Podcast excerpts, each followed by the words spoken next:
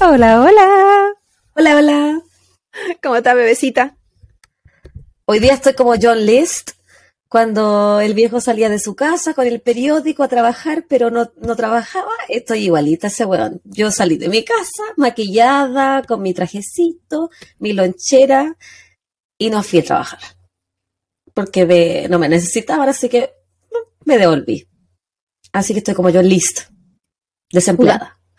Como yo, conjugaste a que podría haber elegido una persona más cercana. Yo.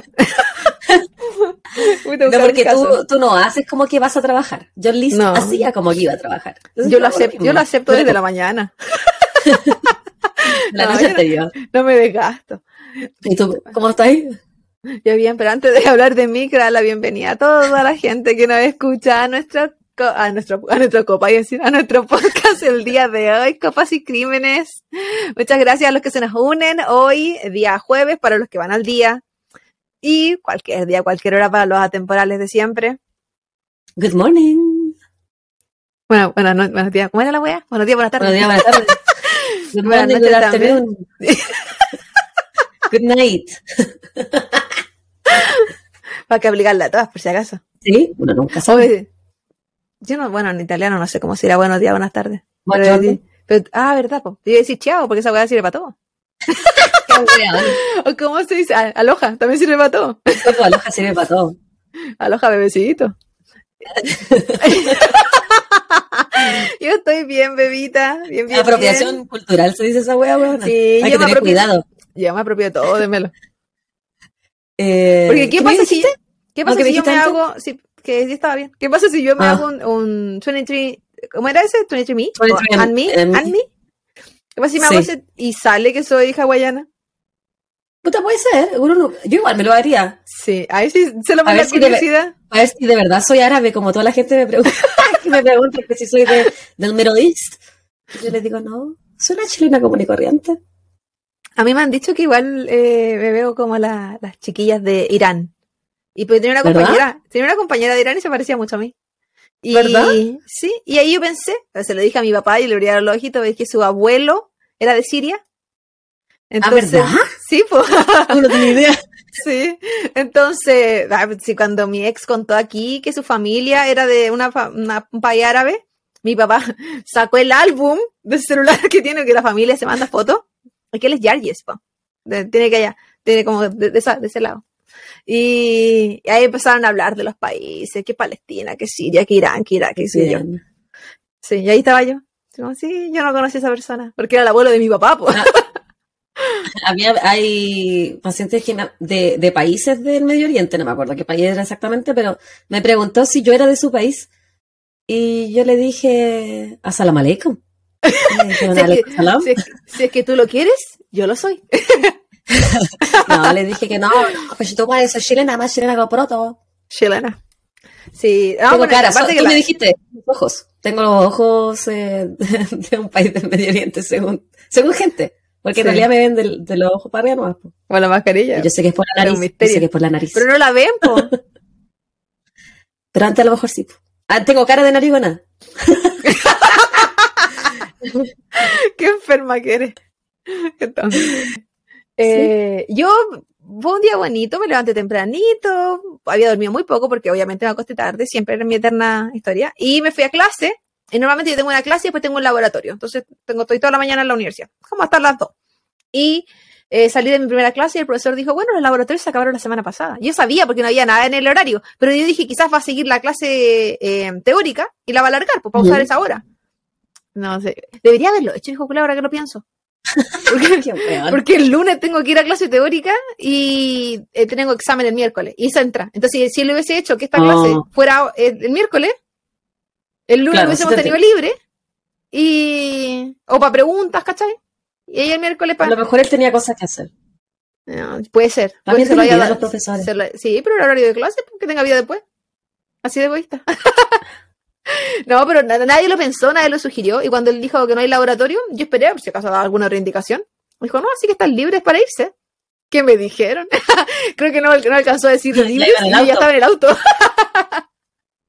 sí, que se sepa. Iba en el camino de repetición. Eso es lo bonito que te ha pasado. El camino. Irme temprano, sí.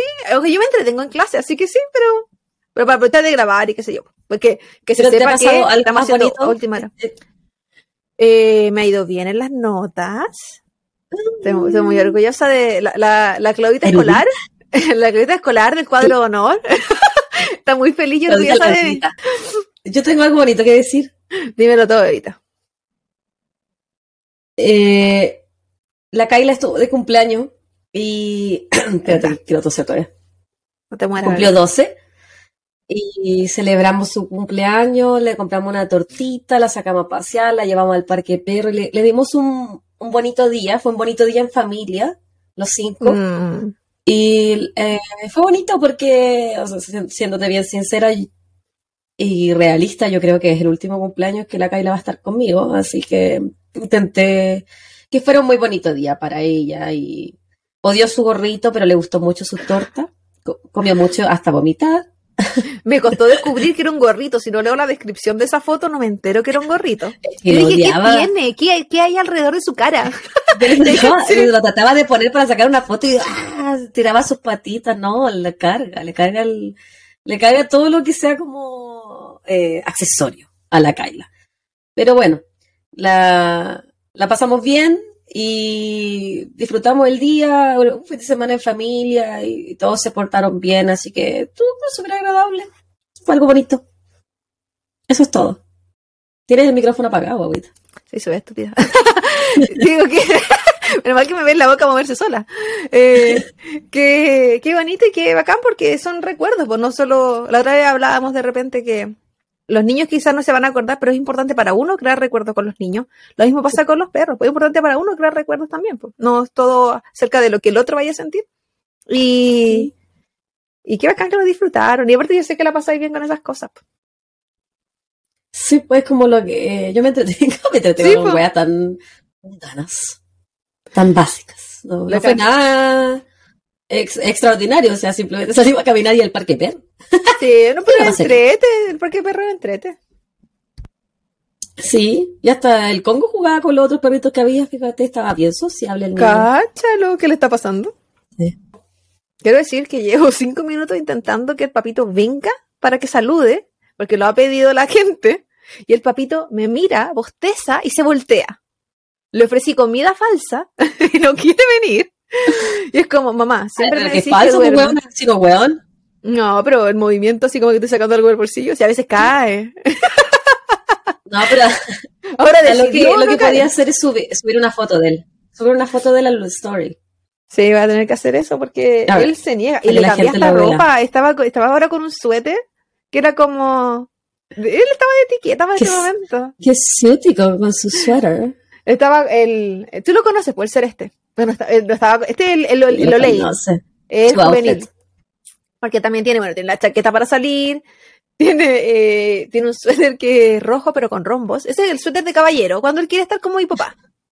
Y, ta- y también tiene una, una ropa de polar Traje navideño. También tiene, traje traje navi- tiene- navideño. tiene varios trajes navideños, tiene hasta corbatín. Pero tiene un, un polar con pelotas de fútbol. Y se lo puse el otro día y fue como, oiga, está muy dialero, papito, como que lo ligera, pero yo le hago comentarios también. Y ese es como su pijama, porque es su ropa para la casa. Él no sale con esa tenida porque es muy de casa. él, él sí va a salir. Es como andar con chaqueta. Sí, Salí a claro. Está con Oye, eh, vamos a dar saludos. Primero dime qué estás bebiendo. Yo quiero aclarar que tú me dijiste que yo no podía tomar alcohol porque era las 8 de la mañana. Y eh, a esto son las 10.20 ahora, pero estoy tomando. estoy tomando. Con hambre tiene porque ya me recuperé. Estoy tomando una Corona Hot Seltzer de durazno. ¿Esa ya estaba abierta cuando te llamaron de la pega? No, weón, así. Ah, no. Sí, sí la había abierto cuando me dijeron si quería ir, pero ya Sí. eran las nueve y algo. Eh, no, había Ah. no había tomado, no había tomado, no he tomado. Este es mi primer trago. Es como los ¿Y videos tú? de la- como los videos de los ¿Estás novios. tomando? Yo soy la novia y este es mi primer comer. Soy Javi y este es mi primer trago. Yo estoy con una cervecilla con eh, Agüita de orina. sí, la ¿Y ese de frutilla? ¿El Sí. saborizante? El agüita- spar- sparkling water de sabor a frutilla, que, mmm, delicious. Pero eh, yo le he dicho a la Javi, no, no va a tomar, es muy temprano, porque Ella ¿cómo? me dijo que no podíamos tomar. Me dijo, yo no voy a tomar Yo porque hablé, hablé me de mí. imagino- me dijiste, y me imagino que mucho menos tú, porque allá son a las tres horas 7 de la mañana. Esta fue Yo una conversación a las, fue una conversación a las 10 de la mañana mía, cuando estaba casi terminando la clase, y a las 7 de la mañana de la Javi. yo dije, no, dije, ni cagando antes de almorzar. O yo, bueno, que se sepa, yo mi almuerzo, entre comillas, por ponerle el título almuerzo, por ponerle un nombre a la wea, es como a las 6 de la tarde. Yo durante el día no como como las comida, comida hasta como a esa hora. Porque ahí espero a mis papás, en fin. La cosa es que dije, ya, pero no, está la guarita pelada, ¿cómo le voy a...? Después voy a empezar a leer borroso. Porque siempre el rival más débil, siempre la que está dando la cacha. Y, Polisémica. Sí. Pero después llegué y le dije, Javita, dame, dame unos minutos. Y me hice un pancito, me hice un tecito. Y dije, ya, el cuerpo está listo. Eran las 12, ya más de las 12. Dije, ah, ya, tengo una hora prudente. y después mi mamá llega y ve la botella más baja cuando he tomado sangría. Y que se dice, ay, te lo estáis tomando todo. Eh, déjame piola. Siempre Sí, trabajo. es un trabajo no remunerado. Pero alguien tiene que hacerlo. No, yo me puse a tomar, pero voy a tomar esto nomás, porque Sí, algo temprano. Sí, Algo- no. Un, pe- un. No, de hecho, yo ni siquiera quise sangría o vinito o nada así, porque dije, no, esta cuestión por último la cerveza no la puede regular. La- el- puedo hacer una, una, una disolución. Ay, qué- ¿O disolución? Dilución. ¿Cómo se dice el diluir? Diluir, weón. ajá. Pero quiero decir quiero decir- Dilución. dilución. ¿No, des- no te dijiste desilusión? No, no sé cómo dije. Pero en fin, uno puede diluir el producto. Sí. Porque yo nunca he escuchado que la Claudia. gente diga dilución Claudia, en español. mándame unos saludos. Ta, dale, lánzate, te escucho. Ya. Te leo. Saludo para Luni de Instagram, Luni con eh, emojis de patitas de perrito, que nos escribió, le- eh, nos dijo que eh, nos escuchó porque ah, nos, eh, empezó a escuchar hace, hace poquito y se había vuelto loca escuchándonos, que la, hacíamos su día de trabajo mucho más menos y que muchas gracias por acompañarla. Y Luni, muchas gracias a ti por tu buena onda, por mandarnos un mensaje. Eh, Sí. También nos, nos, nos pidió que, ella fue la que nos pidió que diéramos recomendaciones de documentales True Crime, así que te hago una recomendación, terminé de ver eh, The Texas Killing Fields en Netflix y estaba bueno, son como tres episodios, por si alguien los quiere ver y Yo. creo, que, creo que fue lo último de True Crime que he visto. Mm, que no tenga que ver con el podcast. No. Eso, hoy ayer me puse a ver un documental del Xanax. Ay, me dio ansiedad, weón. me dio ansiedad ver esa wea de la ansiedad. Práctica Xanax. Acá que lo, que te lo toma como aspirina de repente. Nunca he tomado un ansiolítico. ¿Y tú? Oye, sí. Sí, pues, tuve con... He tomado antidepres- antidepresivos, pero no an- ansiolíticos, no. Sí, pues tuve también. Yo creo tuve que mi ansiedad es, mi ansiedad es manejable. Una No, vez que yo entendí que lo que yo tenía eran caracter- era ansiedad, porque yo no sabía que tenía ansiedad hasta que empecé con terapia. Sí, pues. Ent- entendí cómo también a manejarla, ¿cachai? Que, que las cosas que me frustraban o mi nerviosismo o mi falta de dormir eh, eran a causa de tener ansiedad. Ahí le pega el micrófono, parece. Sí. Pero una vez que uno, que yo lo he ido entendiendo, la he podido manejar. Hay gente, obviamente, que no las puede manejar, pues si es una enfermedad mental y que sí necesitan medicamentos, pero es cuático lo que hace el Xanax y, y lo, adic- lo adictivo que son todas esas cosas, el Valium, el Xanax, la, lo- todos los, los barbitúricos. También es No que eh, bueno, hay, hay, medicamentos bueno. que son súper importantes por un tema de regulación bioquímica del cerebro, pero a la vez también hay, Sí, po. hay- es muy importante la terapia psicológica, no solo la terapia psiquiátrica, que en verdad es como medicamento. En mi caso, yo Y- cuando tomé todo esto, yo eh, fui por crisis de pánico. Entonces, yo... a mí nunca me ha dado una crisis de pánico. yo súper piola, ignorante también, polla, llegué, le dije a la, yo fui a la, la psicóloga, y le conté, bla, bla, bla, lo que me estaba pasando, y yo le dije que, que yo iba porque en verdad necesitaba como ayuda con eso, porque yo estaba en clase y yo no, no- es que eso me, me, me interrumpía y yo no quería poder estudiar tranquila. Mira la wea, a que no me importaba nada la salud mental, cero entendiendo que había un problema detrás. Yo quería solucionar la consecuencia. Y ella me dijo, sí, no hay ningún problema, vamos a hacer terapia, vamos a hacer esto, esto, esto, otro, vamos a hacer un plan, pero eh, pide ahora con la psiquiatra ahora. porque necesitas medicación. Yo creo, yo lo aconsejo, no, no te lo aseguro, porque te lo, lo- te lo endulzan, pues, ¿cachai? Ella me hablaba. Una ella- recomendación nomás. de hecho, ella era de la, de la idea de no decirte un diagnóstico, para no definirte con algo, ¿cachai? Ella te hablaba nomás. Ya yo no supe que lo que tenía Cuando yo- casi que al final. Ella no me hablaba de diagnósticos, ella me hablaba nomás de cosas. Ah, no, yo, sab- yo sabía que tenía depresión, pues era súper obvio. No, pero, yo cuando también, pero con mi antidepresivo, eh, me dijo, quizás podríamos probar con una dosis muy baja y, y ver cómo, te, cómo andáis con esa. Y eh, con la dosis muy baja yo estaba bien. Bueno, tampoco yo quería eh, consumir antidepresivos mu- mucho tiempo y no, y no lo hice, yo no consumo ahora. Pero en fin, manda su saludo, agüita. Sí. Yo después de esa visita, tuve la visita con la psiquiatra. La psiquiatra me dijo, ok, sí, bla, bla, tiro, que ni siquiera pensó en el medicamento. Va a tomarte este medicamento que era la sertralina, creo que ese es el antidepresivo, si no me equivoco. Y eh, no me acuerdo el nombre del- no me acuerdo el nombre del ansiolítico que me dijo, ok, los tantos meses lo vas a tener que tomar diario. Y después de eso, vamos a, a bajar a SOS. No me acuerdo cuál era el nombre de ese medicamento. Eh, Rice. Rice se escribía. Y eh, ahí ella me dice cuando, bueno, me habló mucho rato de esa terapia. Y después me dijo, ok, pero tienes que ir a terapia psicológica. Ahí fue como, sí, sí, ya estoy, ya me mandaron. no solo te vine a ver a ti. y ahí tuve un buen rato y, y la vida cambia. La vida cambia. Pero por eso, amigos, la salud mental es muy importante. Sí, se- hay muchas veces tan difícil por un tema económico, pero vayan a terapia. De verdad que es un proceso súper difícil. La terapia no es bonita. La terapia no es fácil. Eh, pero es súper útil. Y hay un antes y un después las personas. Yo creo que soy más amargada desde que fui a terapia, pero, pero me, me aprendí, aprendí muchas cosas de mí. Yo soy menos sociópata. Sí, a ti te dice más empática. Yo de- necesitaba. de Yo, era- yo perdí, a veces siento que perdí tantos años de mi vida eh, enojada con, Sí, con po. mis traumas de infancia. infancia. Eh, tantas relaciones interpersonales que arruiné, tantas amistades que fui muy dura. Tú siempre me dijiste, tú eres muy dura, eres muy tajante. Y bueno, es que no tuve terapia, po.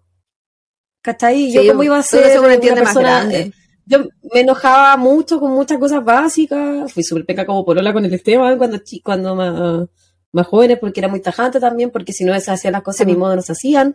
Y era todo porque. No, incluso como amiga de repente era un desafío, pues si era difícil. Sí, po. Yo Porque soy, el- chiquillo, yo soy una mierda de persona. No, no lo es, Ahora pero- estoy terapiada y soy un poquito menos mierda.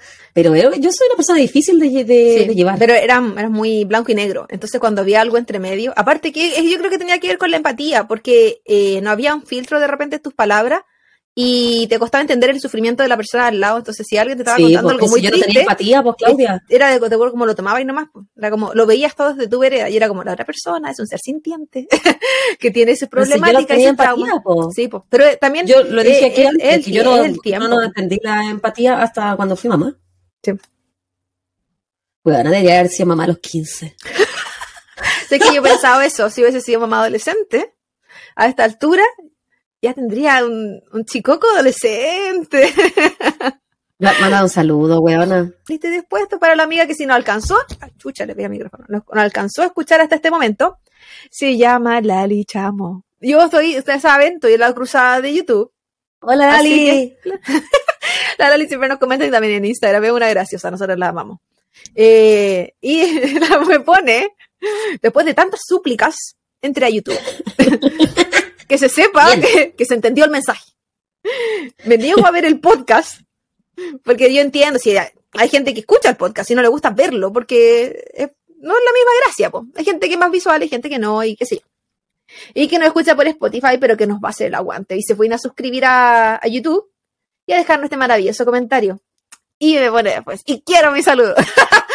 Así que Lali, aquí está tu saludo. Muchas gracias por eh, el eterno paña, aguante, por los comentarios, por, por- Siempre nos reímos con tus comentarios en los posts de las fotos.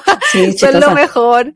Eh, así que muchas, muchas gracias y únanse a la Lali. Si la Lali venció su, su temor, su vergüenza por suscribirse a, a un podcast en YouTube, denle ustedes también. Atrévanse. Dale, amiga. Sean como Lali, sean como Lali. Sean como Lali. Yo, yo le quiero mandar un saludo eh, también a una persona en Instagram, porque yo solamente saludo por Instagram. a Fede Morado, que nos escribe de Texas que él le tiene más miedo a los vivos que a los muertos. Yo entiendo el sentir y, y lo comparto. Y que nos felicita por el podcast. Así que Fede, un saludo para ti. Muchas gracias por tu apoyo, por tus comentarios. Y mm, eso. Yo la hice corta. Ok, déjame. Estoy aquí, estoy aquí, estoy aquí. No mientas. Oh, dijiste un. Esta esta es la encrucijada de ¿te saludé o no te saludé? Doble saludo. Sí, el saludo de el siguiente saludo del día de hoy. Como siempre, yo sigo en mi cruzada de YouTube porque somos pocos pero locos. esta, amiga, esta amiga nos escribió hace dos meses. Y así como el episodio pasado, nunca más supe de ella. Así que sé que todavía estás ahí. Saluda. Anúnciate. Se anúnciate. Hacete ver. Eh, hacete ver. Eh, es Patricia Vázquez. Y dice, hola lindas, estamos escuchando la TED de España. Me ha gustado mucho vuestra manera de ra- narrar el caso, así que me quedo suscrita. Mucha suerte con el canal. Con el canal, con el podcast, con la vida, con todo, amiga. Así que muchas gracias a ti, muchas gracias. Qué rico que te haya gustado. Esto fue en el episodio... Oh, en, en mi primera copa. Fue la primera de la primera. Hoy ha sido una, una transformación, ni siquiera sé si evolución, desde la primera copa, así que si la amiga nos sigue, con- nos sigue acompañando, eh, pero no haberte defraudado en el camino. y, sean, y sean como la Patti. Suscríbanse. Sí, sean como la Pati, sean como la Lali. Sean como la Ali, sean como la. Patti. Suscríbanse y en todas nuestras plataformas y también aprieten ese delicioso botón de 5 estrellas, sí. 4 no nos sirven, solo 5. Cinco sí, cuatro no, cinco sí, cuatro no. Así que suscríbanse, comenten, compartan, entréguense, disfruten. Para todos los que, ah, bueno, que en verdad los que, digo, para los que están escuchando la primera temporada, ¿qué van a escuchar esto si están en la primera? Pues no saben. Pero si es que eh, sugieren nuestro podcast, díganle, hay unos pequeños problemas de audio en la primera temporada, pero las chiquillas lo van a resolucionar pronto. Paciencia, Sáltense a la segunda, si la cuestión no es cronológica, no se, no se continúan, no, no hacemos un, uno y dos. No, si usted parte la, la historia siguiente, no se está perdiendo nada, es una historia completamente diferente. Y ya, y pronto se va a venir el, la, la nueva edición. Si los libros tienen muchas ediciones, ¿ustedes qué esperan que un podcast salga la primera buena? Si cuando uno hace la tesis, tiene tesis 1, tesis 2, tesis 3, tesis 20. Hubo muchas Me tesis. haces tanto, me Así que tanto reír. estamos dando lo mejor que tenemos. Es poquito, Estamos dando todo, es, chiquillo. es humilde, pero con Estoy amor. tomando son las 10 de la mañana, ¿qué más quieren de mí? Sí. Ah, y además, bueno, un bonus track de saludos eh, a Jim- Jimena Caro, l- eh, que nos saluda desde Facebook. Eh, por lo general no nos comentan tanto en Facebook, entonces quiero hacer este hincapié para que la gente de Facebook también sepa que aquí estamos. Eh, muchas gracias por el saludo, dijo que le gustaba mi risa. Eh, no sé por qué, no quiero defraudarla. Pero, Ay, a mí me gusta tu risa también. pero es que, mi amor, tú, tú Es estás enamorada. tu risa. Tu risa, tu risa provoca risa. ¿Cachai? Y ella uno por- se quiere reír Mm. contigo. ella no sé si, ella no creo que nos ve por YouTube, no solo nos escucha. Y nos ve por YouTube. Entonces, ella no solo escucha mi risa, ella ve cómo abro la boca casi comiéndome el micrófono. Entonces, gracias por aún así enco- encontrar lo bueno. se agradece. Que se sepa que esta boca no es de pequeño tamaño, por los que no están solo escuchando. Oh, aclaración. Esta voz tan sensual que están escuchando en este momento le pertenece a Claudia. Yo soy Claudia. Hola. Javita. Habla. No, yo no quiero participar en esto es- de las voces es- sensuales. Esa voz Hola, hola, hola. mucho más sensual, más profunda. Una, una voz más ronca, más eh, alcoholizada. Una voz de la- las vergas. Aquí estoy yo, Javi. Desde las vergas no hacia el mundo. Sí. En fin, a lo que vinimos. Déjame tomar un sorbito antes de empezar. Por favor, adelante, humedecte sus labios. Ok. Hoy quise ponerme al día con la dinámica de la semana y continuar como lo hicimos la semana pasada con la misma temática. ¿Verdad? Así es, ¿Puede ser un bebita. ¡Ah, qué buena! Porque yo aquí estoy para sorprenderte y alegrarte la vida. Ay, qué bacán. Hoy viajaremos al este de África. Porque ese sí que es este de África. o sea, no es África. Eh, específicamente a Uganda. En este caso en particular ah, hablaré, hablaremos de una secta. Y yo me pregunté a mí misma, ¿es lo mismo una secta que un culto? ¿Puede una religión ser una secta? ¿Están en verdad estos términos separados entre ellos? ¿Puede un grupo ser una religión, un culto y una secta a la vez? Tantas preguntas en mi mente. En mi mente. Oye, Entonces- yo no sé, siendo bien, yo sé bien, eh, yo en mi ignorancia siempre pensé que una secta y un culto eran lo mismo. Pero al mismo tiempo sé que no lo son. sé que no lo Sí, son. es complejo. Porque yo me imagino que una secta es más pequeña Va, que un culto. Espérate, nena. ¿Tienen reglas distintas? Espérate, nena. Entonces comencemos con entender de qué estamos hablando. ¿Qué es una religión? Una religión es un conjunto de creencias o dogmas acerca de una divinidad, de sentimientos de veneración y temor hacia ella, de normas morales para la conducta individual y social y de prácticas rituales, principalmente la oración y el sacrificio para darle culto o adoración. Entonces, una religión es un término bastante amplio. Y ahí yo dije, ok, entiendo lo que puede ser una religión, que no me respondía mis, mis dudas iniciales. Y dije, ah, necesito un poquito más de explicación al respecto. Ernest Troeltsch, un filósofo, historiador, teólogo y sociólogo alemán, clasificó a los grupos religiosos entre iglesias, cultos y sectas. Y ahí yo dije, ¿qué? ¿Iglesia también era una, una tercera opción que yo no consideré? Pero sí, La iglesia es solamente el edificio donde uno No. va a hacer su culto, ¿no? A mí No. eso me pasaron en el colegio. no señores. Porque ese sería el templo. ¿Ya? Por ejemplo, a mí, como católica, me hablaban de que la iglesia era la casa del Señor. Edificio. Era, Sí. ma- era un... eh, porque no, es que existe la terminología a, a los católicos de somos iglesia, somos comunidad. Entonces es distinto. Pero aún así, es muy distinto a esto. La iglesia, según Ernest, fue entendida como una institución grande, jerárquicamente organizada, con una membresía inclusiva y universal, típicamente ligada al Estado. Por ejemplo, la Iglesia Católica.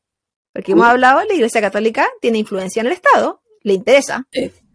Es una membresía inclusiva porque no te discrimina en absolutamente nada. O sea, no tienes que cumplir ningún requisito para poder ser parte de la Iglesia Católica. Ahora, eh, jerárquicamente organizada, sí, porque nosotros hemos hablado de sacerdotes, pero están los obispos, están, tienen toda una cadena hacia arriba hasta que llegamos al Papa.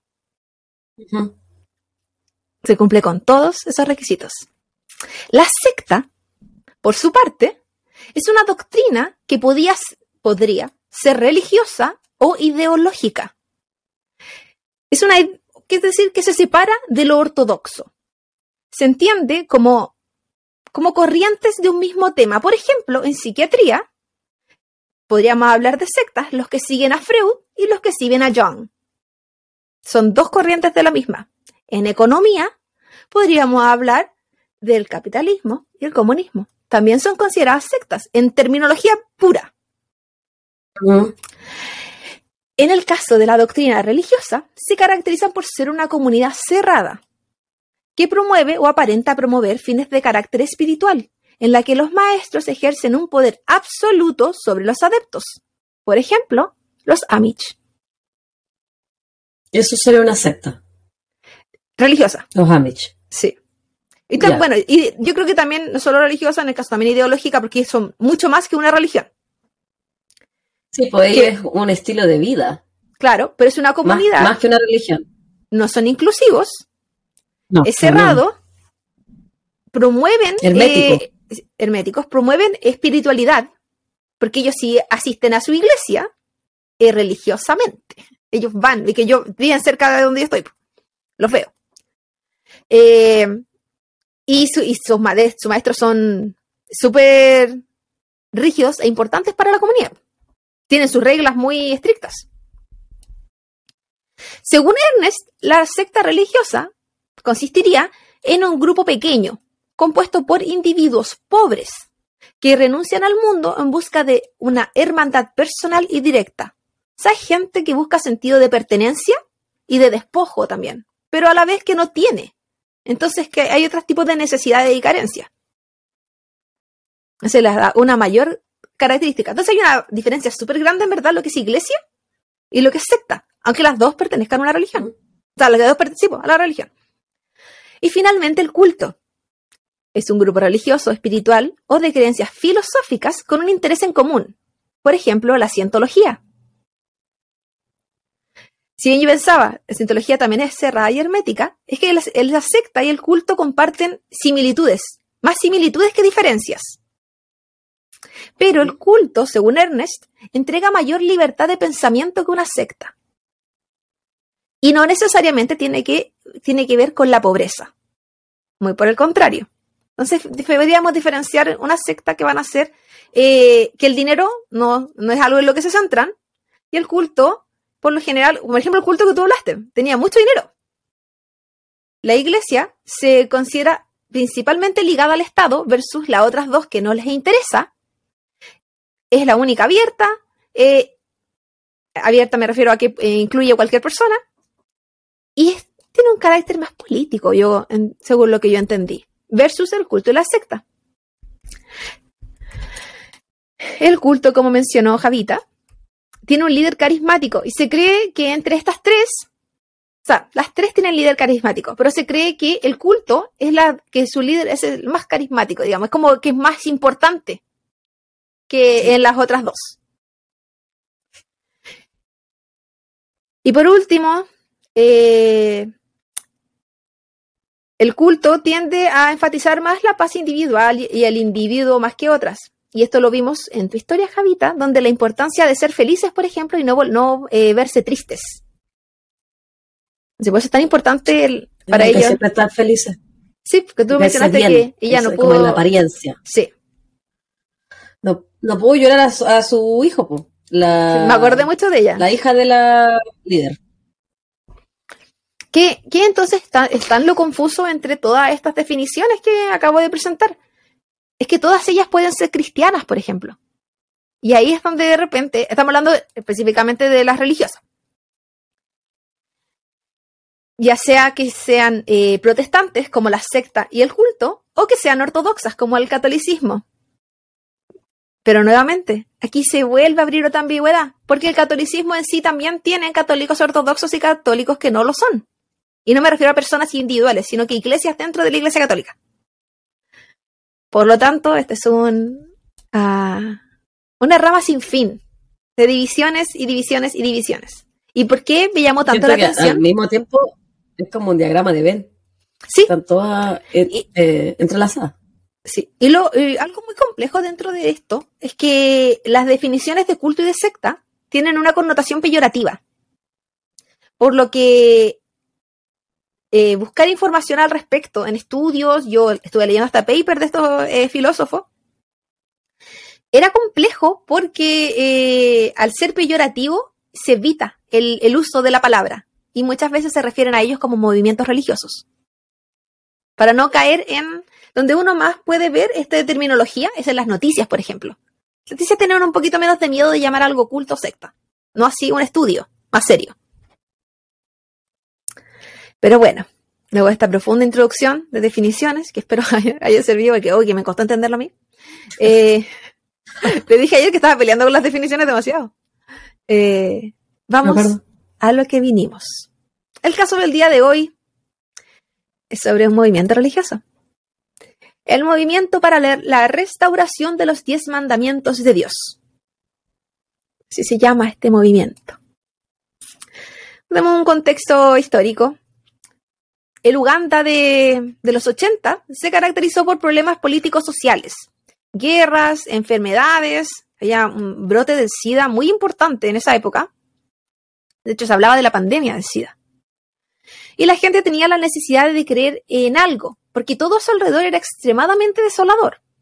Y es aquí que se abrió la oportunidad para que los líderes carismáticos hicieran lo que mejor saben hacer, convencer a la gente. Para mucha gente en ese entonces unirse a algún movimiento religioso protestante era un acto de rebeldía contra la Iglesia Católica, que estaba directamente ligada al Estado y era a quienes ellos responsabilizaban de la miseria que ellos mismos vivían.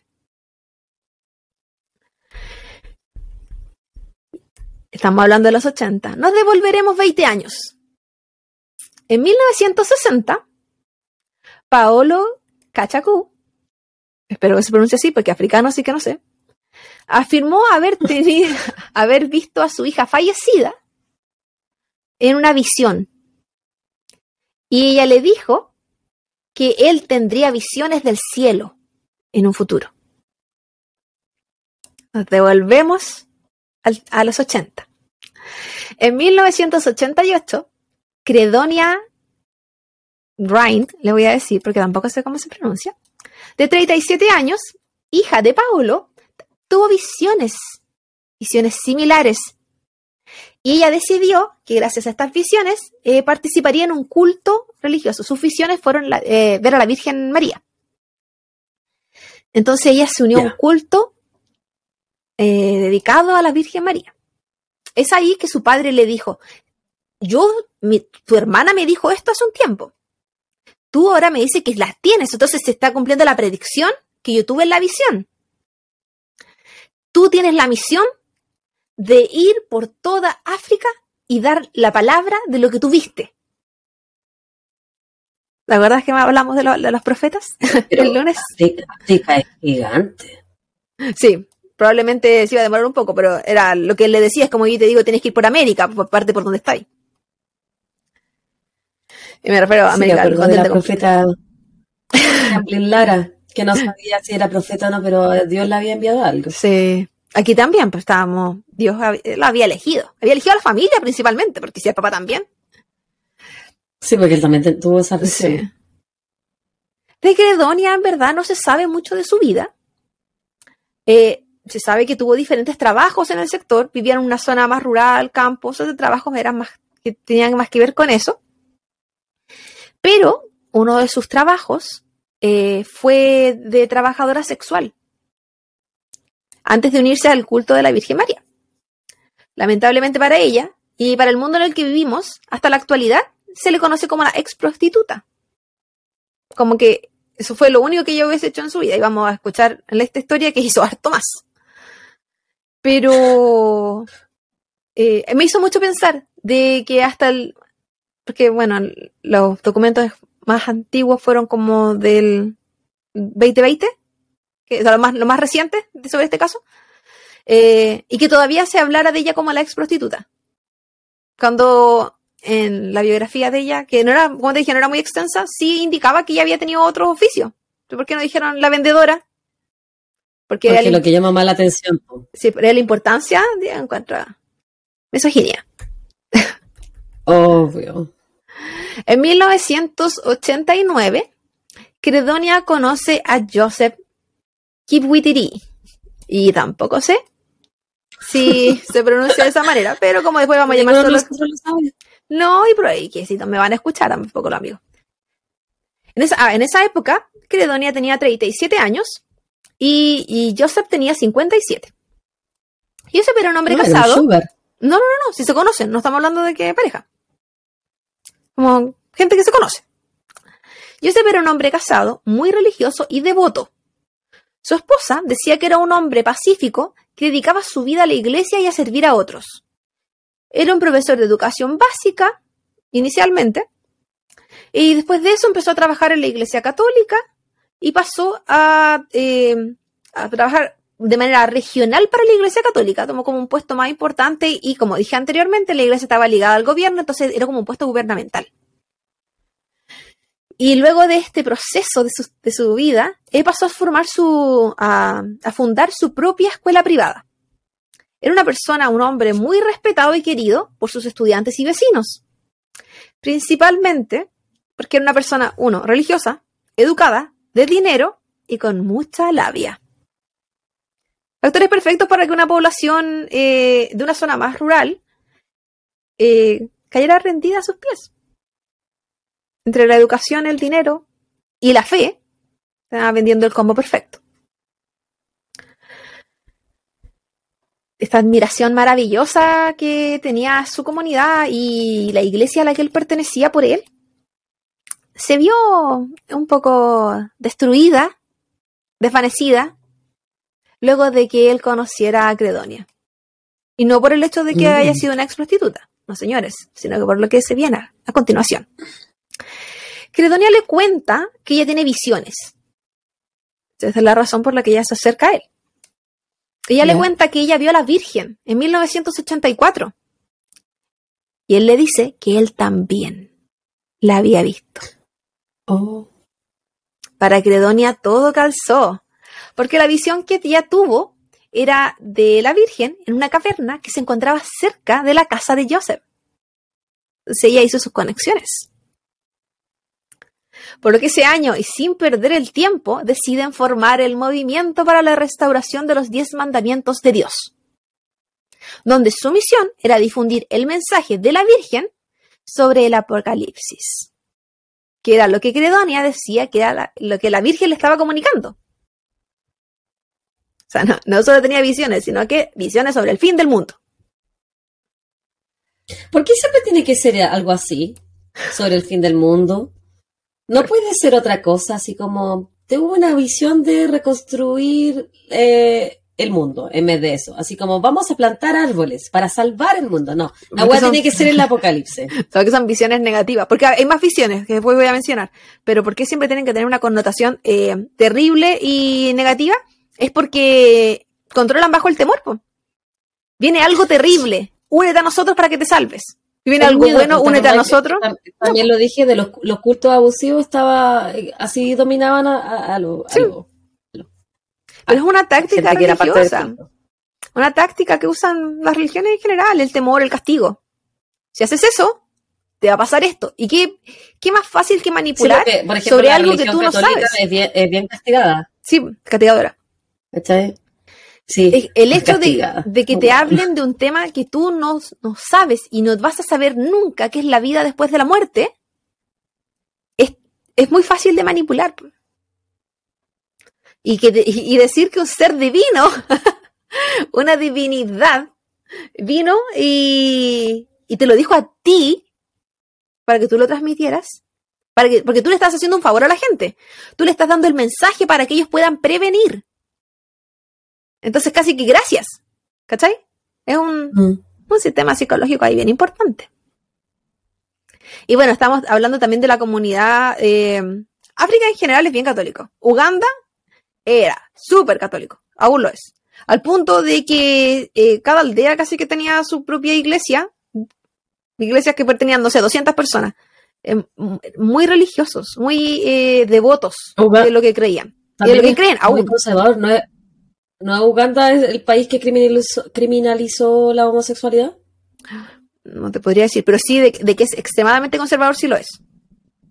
Aún. Debido a esta relación entre. relación no amorosa, esta relación entre Credonia y Joseph, la. la antigua iglesia a la que Joseph pertenecía eh, lo excomulga. Que es la manera en que la iglesia católica te dice: no, eres bienvenido. Porque si bien es inclusiva universalmente, te echa también. Y lo echó. De que no sé de qué tanto les servía, porque él ya había creado la suya, si era como que no me interesa la tuya, que tengo la mía. Chao. Porque para ellos era no el hecho de que él eh, se juntara con una ex prostituta, o, no, no era lo le importaba. Tampoco era el hecho de que eh, creara una nueva, una iglesia protestante, porque tampoco era razón. Porque podría solamente haberse ido, no era necesario que lo excomulgaran. La razón de la excomulgación es porque él y ella, bueno, y él pertenecía a la, al mismo este, hablaban de tener visiones. Y para la iglesia católica a la que él pertenecía, era como, estás mintiendo, estás mintiendo en nombre del Señor. Porque eso no era or- ortodoxo. Tener visiones. No, no, por la iglesia católica, Pues salvo, canon. salvo, salvo los santos, que se supone que los santos tienen visiones, Sí, eh, pero para pasar un- por un proceso de canonización, para ser santo, se te tienen que demostrar varias cosas, pues, un proceso como el que legal. Hay que demostrar eh, milagros y cosas ¿Padre así. No? Sí, pues. Nada que ver. Sí, a él lo canonizaron. Pero después de mucho- muchos años. Sí, pues, claro. Post-. Es que sí, pues no sé, las canonizaciones todas son póstumas. Ah, sí. Porque para, para cumplir un milagro tú ya Ay, tienes que- que, que ya soy tienes yo. que estar fallecido. Tiene, eh, es como mediante la oración. Y por lo general son personas religiosas, porque obviamente no hacen un simple mortal. Y, y tienen que estar ligados a ciertas áreas. ¿Cachai? En el caso del padre Hurtado era como con los pobres, los niños y todo eso. Tiene que haber sido bueno porque nunca lo funaron. Hasta ahora. y que todos han sido funados. Volviendo a la a este movimiento religioso que estaban creando, eh, se, había, se había convertido en algo muy atractivo. De hecho, atrajo a varios sacerdotes y monjas que habían sido expulsados por diferentes razones de su iglesia anterior. Oh. Que Y- eso también tenían opiniones diversas. Sí. En, en lo personal no sé las monjas, pero los sacerdotes son teólogos. O sea, ellos estudian, estudian mucho. De hecho, saben mucho de idioma y otras cosas. Sí. Entonces, para ellos era muy importante porque así Joseph se nutría. Era como, no es solo lo que yo creo, sino que dame fundamentos de párrafos bíblicos, ¿cachai? Cosas así. Como que había, creían, creían en cosas. Ahora, porque un teólogo le iba a creer a cualquier persona que decía que viera, tenía visiones, puede ser en, su ideas. Yo siento que la gente cree cuando quiere creer. De repente. Es como que tiene muchas ganas de creer en algo. Que era el caso de lo que decía en la introducción. po. La gente en Uganda tenía muchas ganas de creer. Y estaban muy decepcionadas de lo que era la iglesia y el Estado. Entonces, estaba todo entregado. Esto les dio la unión de estos ex sacerdotes, ex monjas, le dio una mucha mejor reputación a, este nuevo movimiento y creció en importancia rápidamente. Al grupo religioso se le unió una persona llamada Dominic Ca- Cataribabo, que era un sacerdote, como dije anteriormente, por lo tanto teólogo, y él tenía un doctorado en Estados Unidos. Oh, wow. Por lo que para los feligreses, estos creyentes, estos miembros del movimiento y los alrededores, eh, era como era una persona, porque como te dije, admiraban mucho a la gente educada, admiraban mucho a la gente de dinero y admiraban mucho a la gente con labia, el bla bla. Y así como Joseph Dominic tenía todas esas características. Entonces, si este ser que ellos consideraban se fue a otro continente a estudiar un doctorado, volvió y cree en esto, yo no voy a creer. La gente siempre mirando más arriba a esta gente. A lo mejor cuando yo vuelva a Chile, como tengo un doctorado aquí, voy a hacer eh, mi propia secta de copas y crímenes. Sí, puede ser. Los, los copitos. De huesos y crímenes.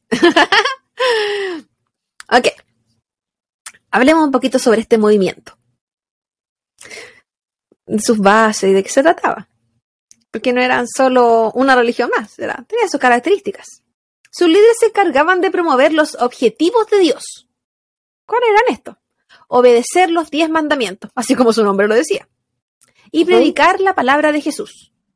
Remarcaban que para evitar la condenación, cuando ocurriera el apocalipsis, debían seguir al pie de la letra los diez mandamientos. Tú dirás, ¿y cuáles son los diez mandamientos? Eh, Yo me sé alguno. No matar, Ya, pues voy a no decir en ser la mujer del prójimo. Que no lo, que es lo Ya. único que sé. Yo, yo te los digo. Hay unas variaciones de repente en el cómo están redactados, pero tienen el mismo fin. Amarás a Dios por sobre todas las cosas, mandamiento primero y principal. No tomarás, no, el nombre de Dios en, en vano, o no hablarás en vano de Dios. Cuando la gente dice, eh, te juro por Dios, por ejemplo, y Sí, pues. eso en vano. Santificarás las fiestas en nombre de Dios. Anda bendiciendo todo lo que se te cruce.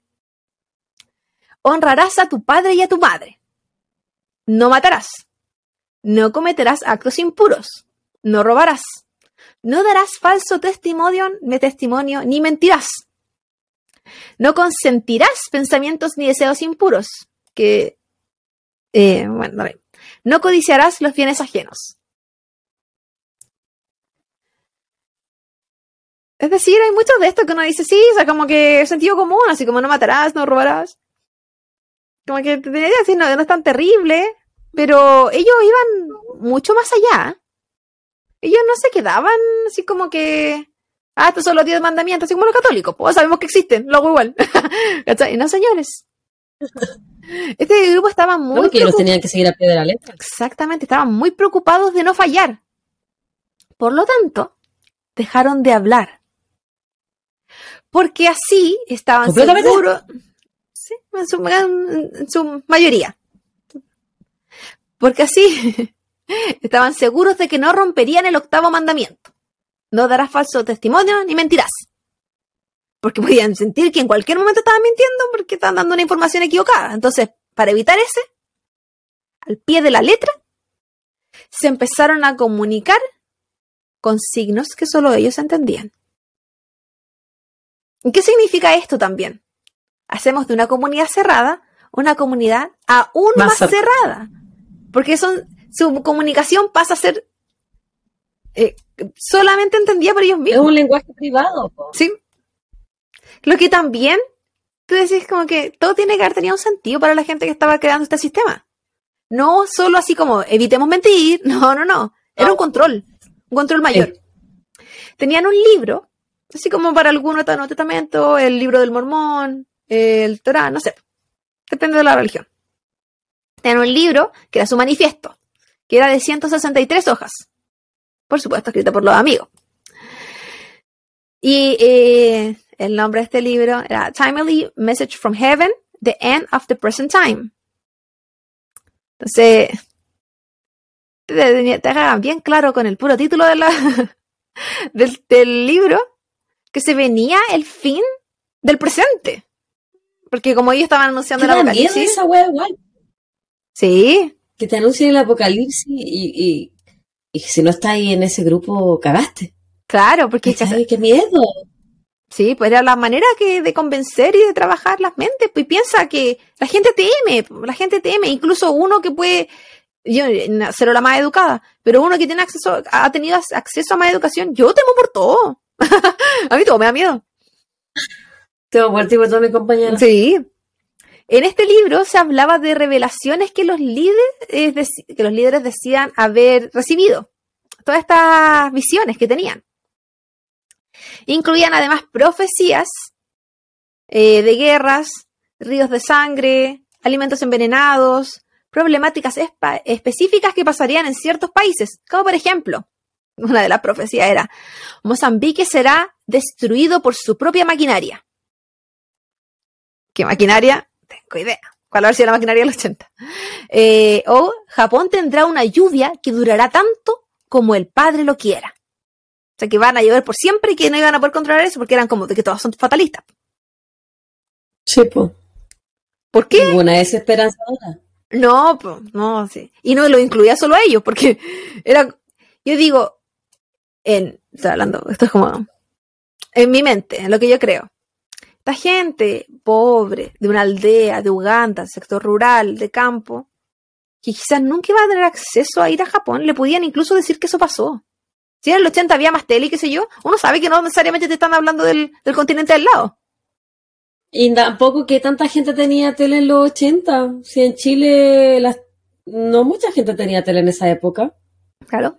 Entonces, Entonces, me imagino más- que en Uganda, que es un país más pobre, con menos recursos, Más fáciles de manipular. eh, mucho más fácil de manipular. Sí. Dentro de las peculiaridades de este grupo estaba que anulla, anullaban, ayunaban regularmente, se comía solo eh, una vez los viernes y los lunes. Me acordé, me acordé de ti que porque... No, pues comían en la semana, pero los lunes y los viernes era solo una vez. Eso es lo que entendí yo, porque no creo que comían dos veces a la semana. El sexo estaba prohibido y el jabón también. Y yo ¿Pero dije, ¿Por qué? ¿Qué te ha hecho el jabón? eso mismo pensé yo, y yo dije, ya, van al sexo, lo verán como impuro. Incluso entre los matrimonios, estaba prohibido. O sea, era una, la reproducción era controlada. Pero o sea, la gente no podía tener placer, no había permiso. Pero el jabón. Jabón, no entiendo. Bueno, es que me imagino que y se baña- se podían bañar o no. No decía, solo que el Oh. jabón estaba prohibido. O sea, quizás con agua nomás. ¿Y por qué el jabón? Si te quitan la impureza. Quizás yo eso pensé, que se pensa- dirán, pensarán que el jabón les quita la pureza. ¿Les quita parte de su cuerpo? ¿Está removiendo algo? No sé. Regularmente debían peregrinar a una colina empinada y rocosa, eh, que es donde se encontraba una roca que tenía la forma de la Virgen María. Y es donde Credonia había dicho eh, que se le había aparecido a la Virgen. Está cercanita a la... ¿Y que es la que- tenía la forma de la Virgen María? ¿Te acuerdas de ¿Viste las, las guaguitas, esas gomitas? O sea, Así se veía. ay, ay, ay. Para la gente, o en versión a la gente que fuma marihuana es como un porro gordo. Guaguita. O la gente que come taco tenía la forma de un taco. Así era la, la roca. burrito. Un burrito. Un burrito. Burrito sabanero. Qué loco. No Sí. entiendo por qué no podían usar jabón. No, No, no, superó el sexo. no me sorprendió. Lo del sexo cero me sorprendió. ¿El jabón? Pero dentro del matrimonio. Sí, es que eran, eran extremistas y él era extremadamente conservador y qué sé yo. Creo que tenía 16 hijos, así que parece que eso no corría para él. Así que era para el resto nomás. Si cometían algún pecado, que como tenían que confesarse, igual sabían todo el- o si cometían algún pecado, sabían que tenían que ir a confesarse, le confesaban y tenían castigos, porque obviamente todo era con castigo. Y el castigo consistía en leer el rosario y esto podía llegar incluso hasta mil veces. El rosario toma tiempo. Y yo pensé, esto no, tiene ningún sentido, pero ok, esta persona hacía eso. Pero, esta es la parte que menos sentido me hacía. Ellos podían pedir ayuda. Entonces, por ejemplo, si mi castigo eran mil, eh, el- mil veces rezar el rosario, y, se- y ya era demasiado, Javi, ayúdame, reza conmigo, así que vamos multiplicando por dos. Claro, pues yo me, yo me leo 50 veces y tú lees 950. Claro, vamos leyendo a la Ahora par, entonces vale por dos. Todo lo que vamos haciendo se va multiplicando. Entonces así podían cumplir más, eh, más rápido sus castigos. Una persona que vivió en esta comunidad comentó que sus labores eran dos principalmente, orar y cultivar. Por eso también se les, se les conocía o se creía que había como harta esclavitud en este, en este movimiento. Porque o estaban rezando o estaban trabajando la tierra. A fines de los para ser más autosuficiente igual. Sí, ahí, ahí- sí, voy, ahí voy a aplicar eso también ahora. A fines de los años 90, es decir, cuando ya llevaban cerca de 10 años funcionando, este movimiento ya era una comunidad formada y próspera.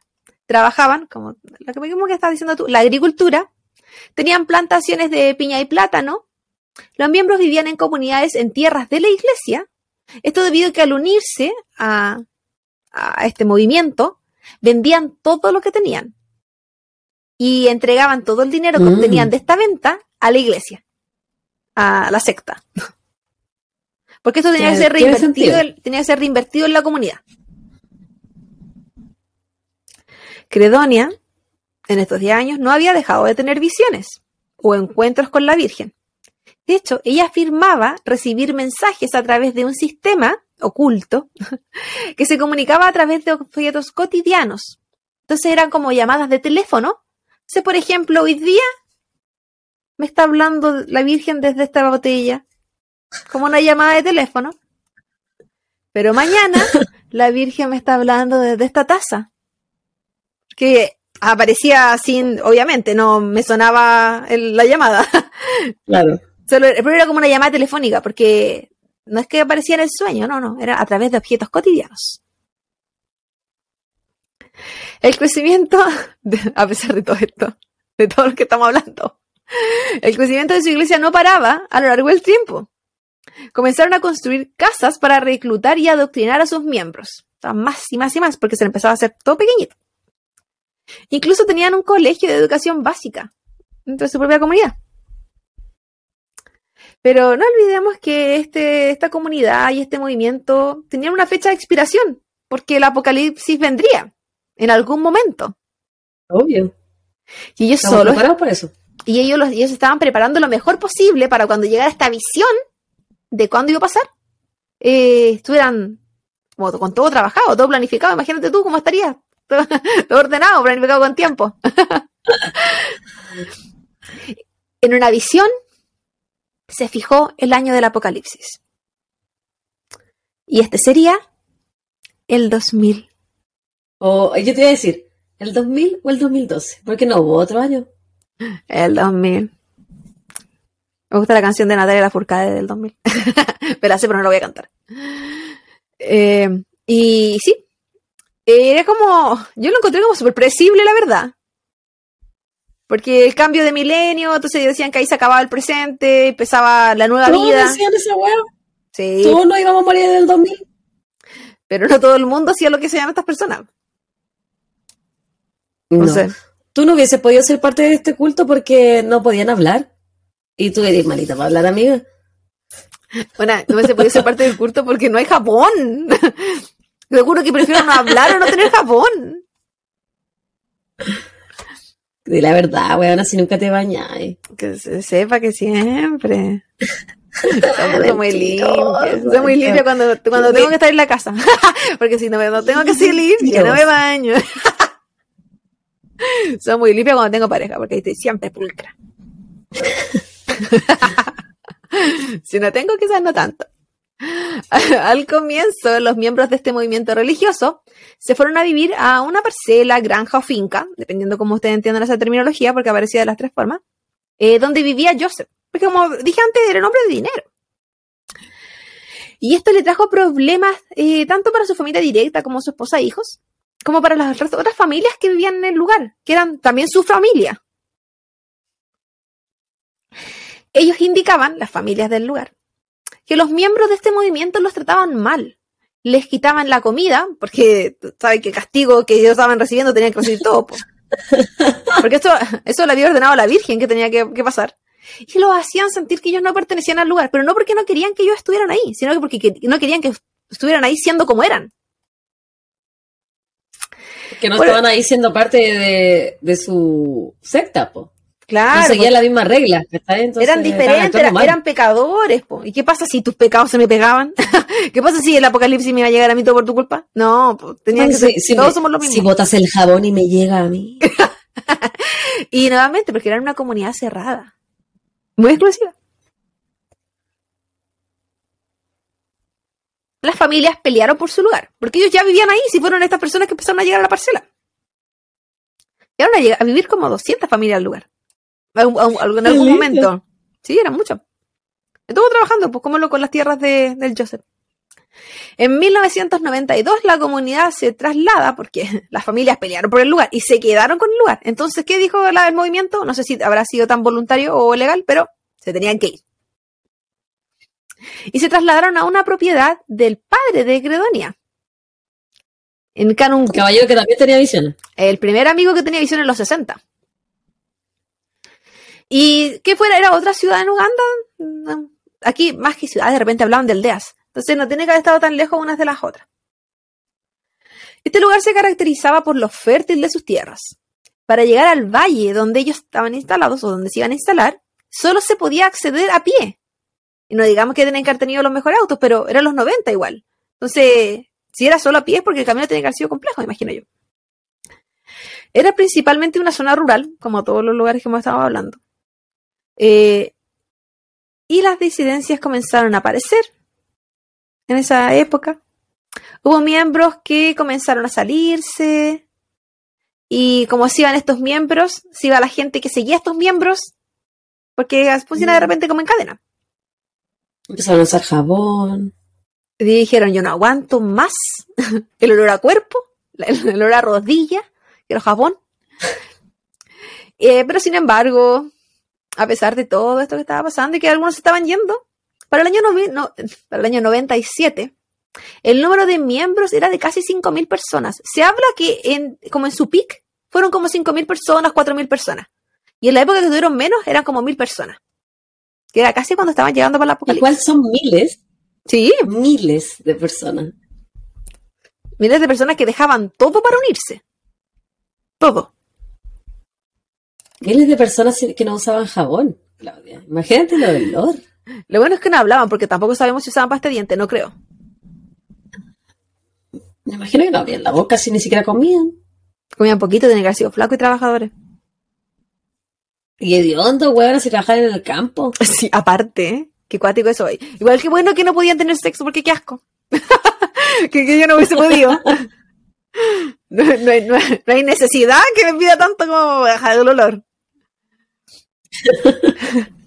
Ellos no estuvieron alejados de las controversias. En 1998, la prensa informó que la escuelita que tenía esta comunidad había sido cerrada por condiciones insalubres, uso de trabajo infantil y posiblemente secuestro de niños. Oh. Pero el gobierno hizo caso omiso a esto y permitió que la secta se reabriera prontamente. Aunque sinceramente no creo que este gobierno ni ningún otro hubiese podido detener a esta secta por la forma en la que estaban trabajando. Y bueno, Yosef también tenía sus contactos, tenía, porque si bien era una comunidad cerrada en cómo cuánto funcionaban, no era una comunidad secretista. Él tenía sus contactos, él conocía policía, él conocía gente del gobierno, si él había trabajado en el gobierno. ¿Y él podía hablar? Es que hablaban con la gente de afuera, pero no hablaban entre ellos. ¿Y quiénes salían? Los líderes, pues. Si los, que estaban, eh, digamos, los feligreses no salían de la comunidad, pues. Comían, vivían, rezaban ahí, todo. Pero los líderes tenían que salir a buscar cosas que no, no producían. En 1999, el diario New Vision publicó una entrevista eh, con un joven miembro del movimiento. Él dijo, el mundo se acaba el año que viene. No hay tiempo que perder. Algunos de nuestros líderes hablan directamente con Dios.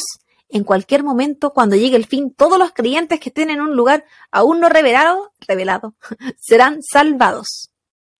Entonces, ellos creían que iban a ser salvados. Que todo este creía que sacrificio... eran los únicos que iban a ser salvados. Exactamente. Y todos los que se unieran a ellos. Todos los que siguieran su regla. Claro. Sí, pues no, no- no discriminaban. O sea, cualquier persona podía unirse, pero tenía que seguir su regla.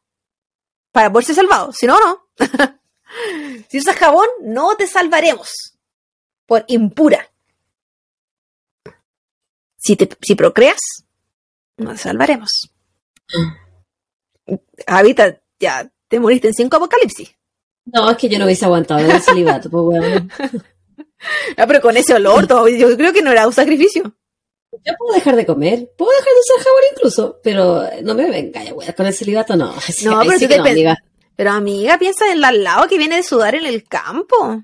Y sin, Y- bueno, imagínate le prohibido bañarse. No, pero me- agua, el agua no te quita el olor, axila. Y ahora estaba permitido el champú. No sabemos. No sabemos si ahí estaba permitido el champú. Yo creo que lo consideraban lo mismo. No sé. No sé, no sé, no sé. no sé. Yo vi pura gente sin pelo en todo caso en las fotos, así que no te podría decir si es que incluso necesitaban eh, champú para el casco. Ah, pelo. no tenían pelo. La gente que yo vi, que las fotos por lo general eran de los líderes y no se ve mucha otra gente. Estaban pelados, rapados.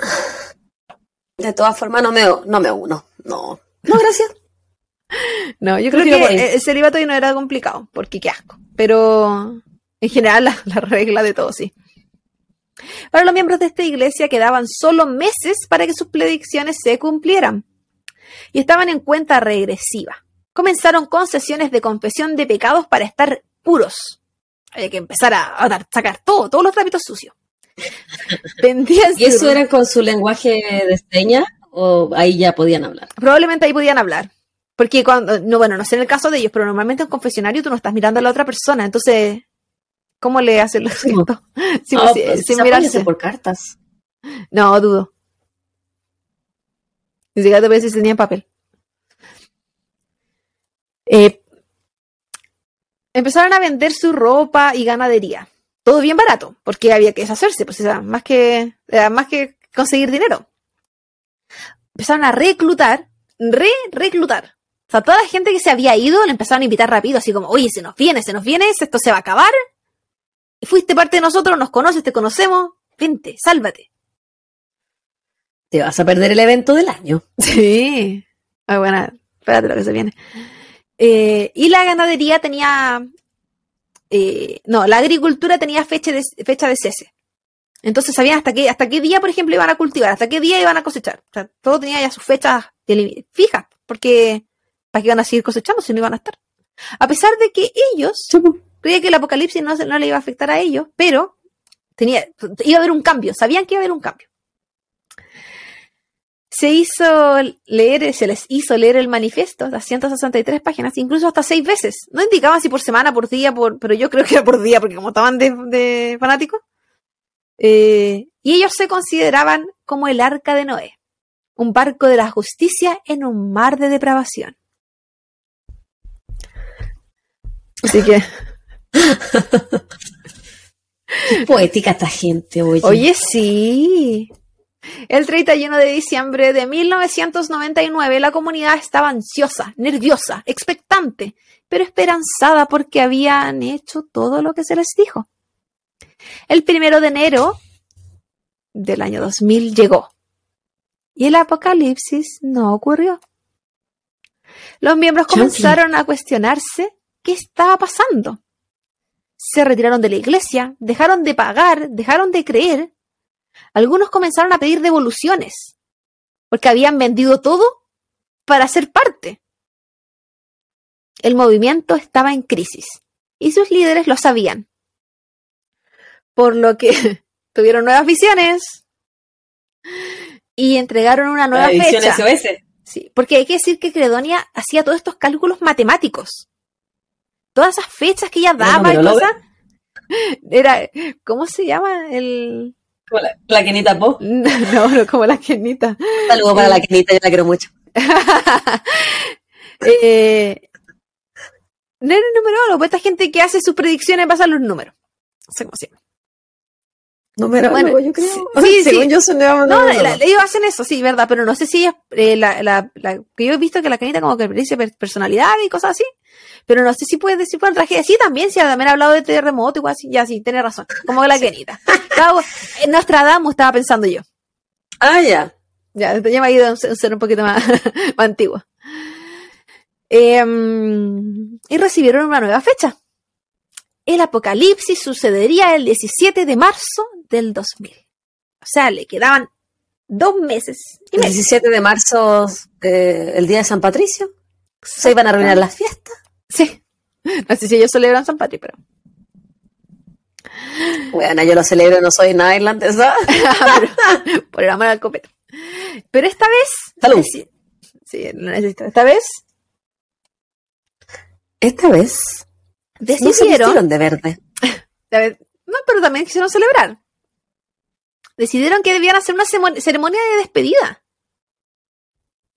Como Dios manda. Literal. ¿Ya? Y se organizó una super fiesta.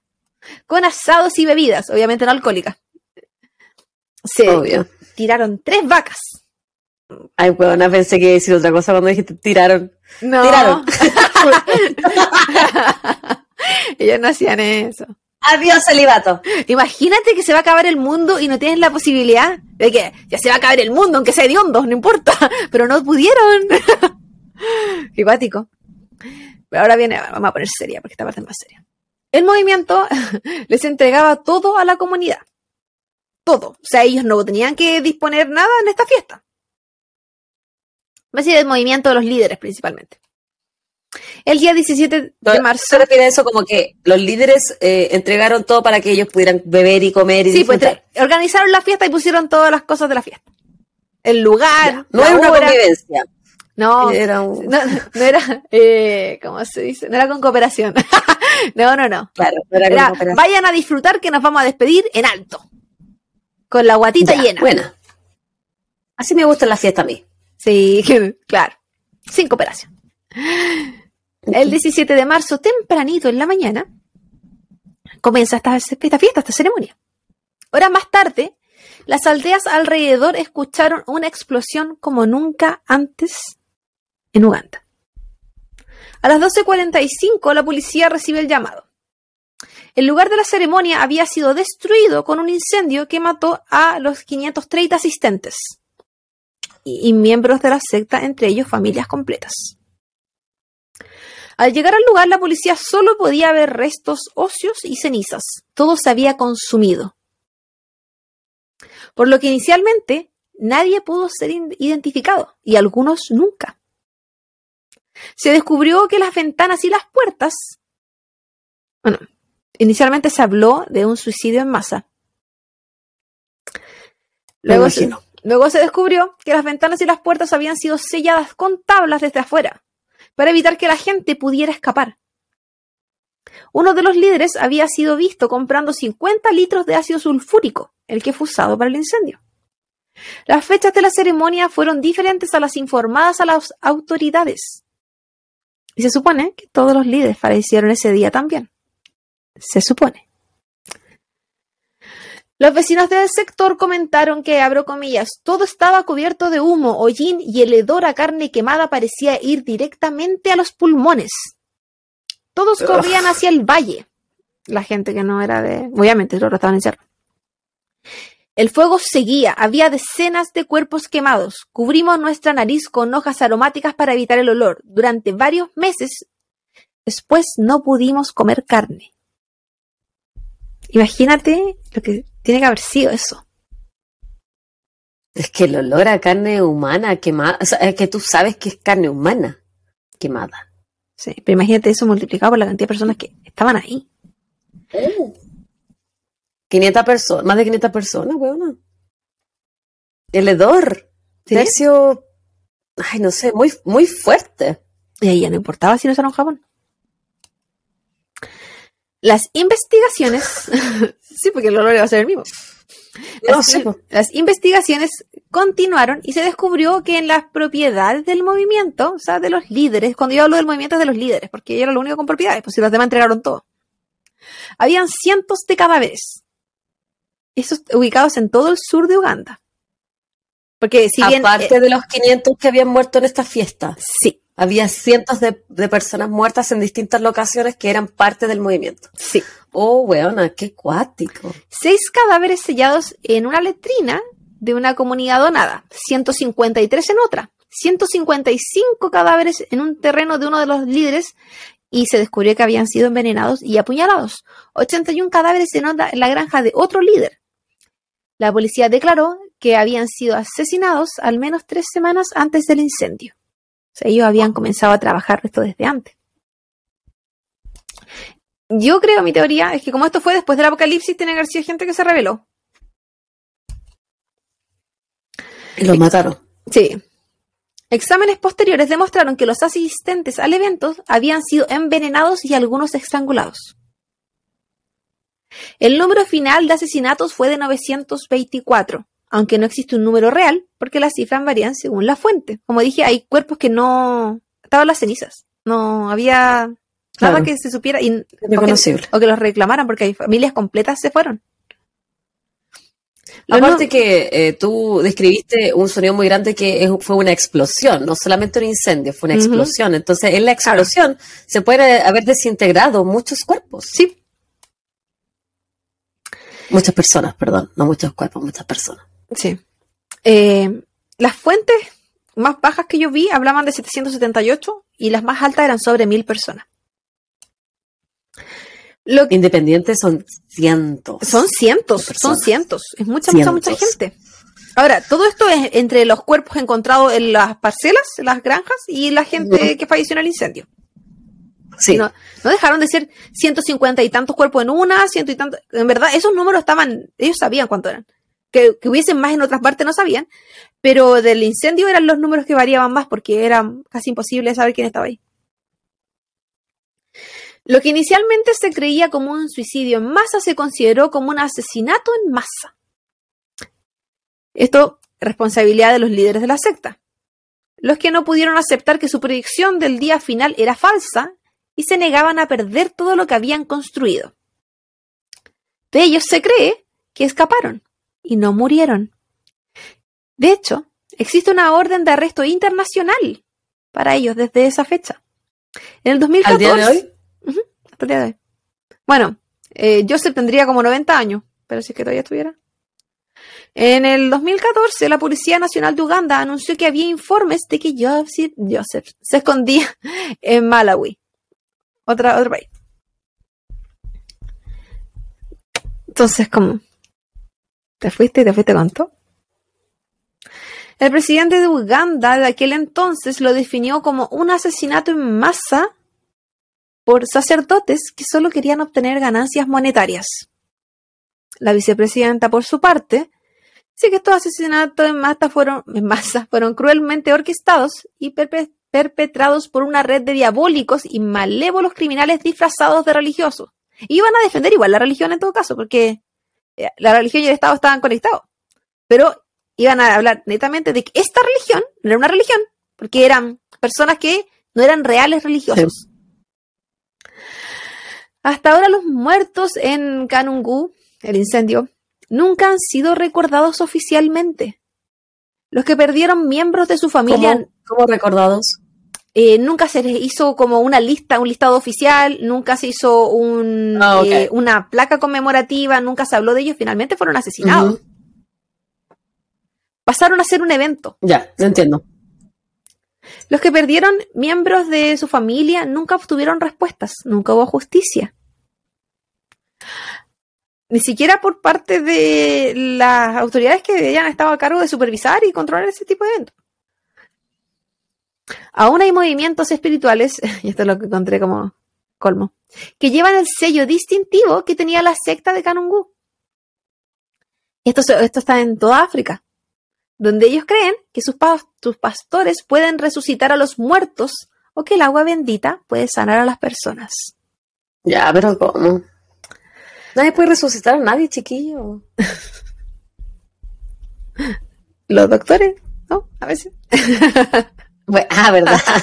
Pero me refiero así como religiosamente. No hablemos de ciencia, no hablemos de, de profesionales de la salud. Ahí sí, pero, pero no por religión, pues si la gente no vuelve de, lo- de la muerte por eso. ¿Sabes qué me hizo recordar mucho este caso? La historia de la India. ¿Sabes? Yo también te iba a decir lo mismo, porque por el tema de las visiones también mucho. Sí, me acordé mucho de Don eh, Vocal. Y el, el cómo los- la gente de su alrededor creía ciegamente en ellos y confiaba. De hecho, eh, no es que los creyentes, los miembros, no vieran que habían puesto tablas en las ventanas y las puertas, porque miembros del propio movimiento habían sellado ese lugar donde los quemaron. Es que no No pensaban hubo en la, cuestionamiento tampoco. no, no pensaban en, que, en las intenciones. Pero fue como que les hicieron la última cena. ¿Vieron a los católicos? Vamos a comer, a celebrar y a despedirnos. Literalmente. Qué fuerte, ¿eh? Sí, así es con esta gente. Y es considerado uno de los asesinatos más, más grandes, bueno, de este tipo. Que tipo secta slash culto religioso. Sí, uno de los peores crímenes que existen en, en África, de hecho. Pero bueno, entre tantas cosas, sí, tiene hasta esclavitud. Pero eh, así es considerado. Y mis fuentes, bebita. Uy, qué difícil fue definir esta weá. Eh, una de las fuentes, eh, Wikiquote, y ahí estaba la definición de culto y de secta. Eh, también Wikipedia. eh, de ahí obtuve una clasificación sociológica de los movimientos religiosos. De hecho, así se llama en inglés el título del reportaje. No sé cómo se llaman las cosas que están en Wiki. Eh, Pen Today, that UPenn, that EDU. Um, nuevamente Wikipedia, Movimiento para la Restauración de los Diez Mandamientos de Dios, la bbc.com, elimparcial.com, la terrible secta cristiana que como vivos a casi 800 seguidores, el New York Times, me gustó mucho el reportaje del New York Times. Si te lo quieres leer, lo recomiendo, tiene muy buena entrevista. Y me pueden pedir el artículo, se los mando. Eh, people No that... fue que después no va a cumplir. Nada, pues si tengo el link acá, tengo solo que te copiar y pegar, no te va a hacer nada más. People that uh, you Calgary.ca, um, Real Life Villains y Murderpedia. Creo que esos son todos los amigos. Me, me sorprende que yo nunca hubiera escuchado esto. Bueno, se en el vi. 2000 tam- tam- también teni- yo tenía, no sé, 10, Mm. 11. Entonces, ¿qué iba a saber yo de que esto pasó en el 2000? Pero eh, es un asesinato en masa gi- gigantesco. O sea, yo creo que de proporciones que mm, cientos, casi mil, probablemente mil personas. eh, sí, principalmente que no sé muchas sí. cosas de África. Eso te iba a decir, principalmente nosotros no íbamos a saber porque, primero, es que el Internet no era un tema en esa época. Segundo, eh, las noticias de Chile jamás te iban a mostrar noticias de África. ¿Cuándo hemos visto noticias de África? No. Jamás. En Sí. Chile generalmente mostraban cosas de Estados Unidos, de Inglaterra, Eu- Europa, Estados Unidos y a veces Asia. Como que Poquito. generalmente más que nada de Estados Unidos. Sí, poquito Asia, porque Asia, sí, Asia hablamos como de China, Japón. No existe el resto de Asia para ellos. Eh, Exactamente. África No, no, no. completamente ignorado, eternamente ignorado. Y, bueno, es que yo creo que también por un tema cultural, eh, de idioma, que dentro de las dificultades de este caso, eh, no particularmente para mí, porque yo me basé en, eh, en documentales o textos, reportajes en inglés y en español. Eh, Los españoles, una mierda de perritos, me voy a decírtelo. Qué manera de copiar y pegar lo mismo. Pero, eh, sí, porque, ¿qué onda? Pero que hay una mierda perrito. Este, esa es una talla interna que tenemos con la Sí. Porque cuando la Kaila era una bebé, era una mierda de perrita. Literal, era la peor perrita que yo conocí en la vida, se comía todo, todo lo hacía tirar. Entonces yo decía, Es una cachorrita, perrito, una cachorrita. Pero Eh, deliciosa al mismo tiempo. Y desde ahí que nosotras decimos cuando algo, una mierda, Sí, una mierda, Cuando algo se porta mal o es algo malo, una mierda perrito. O algo penca. Ni siquiera malo Una mierda perrito. Una mierda perrito. yo pienso que toda la gente sabe lo que yo hablo. Se me olvida. No, ¿qué van a entender esa weá? Se me olvida. Eh, y entonces en los reportajes en inglés y en español tenían como información, o sea, en inglés, dijimos que lo español, mierda perrito.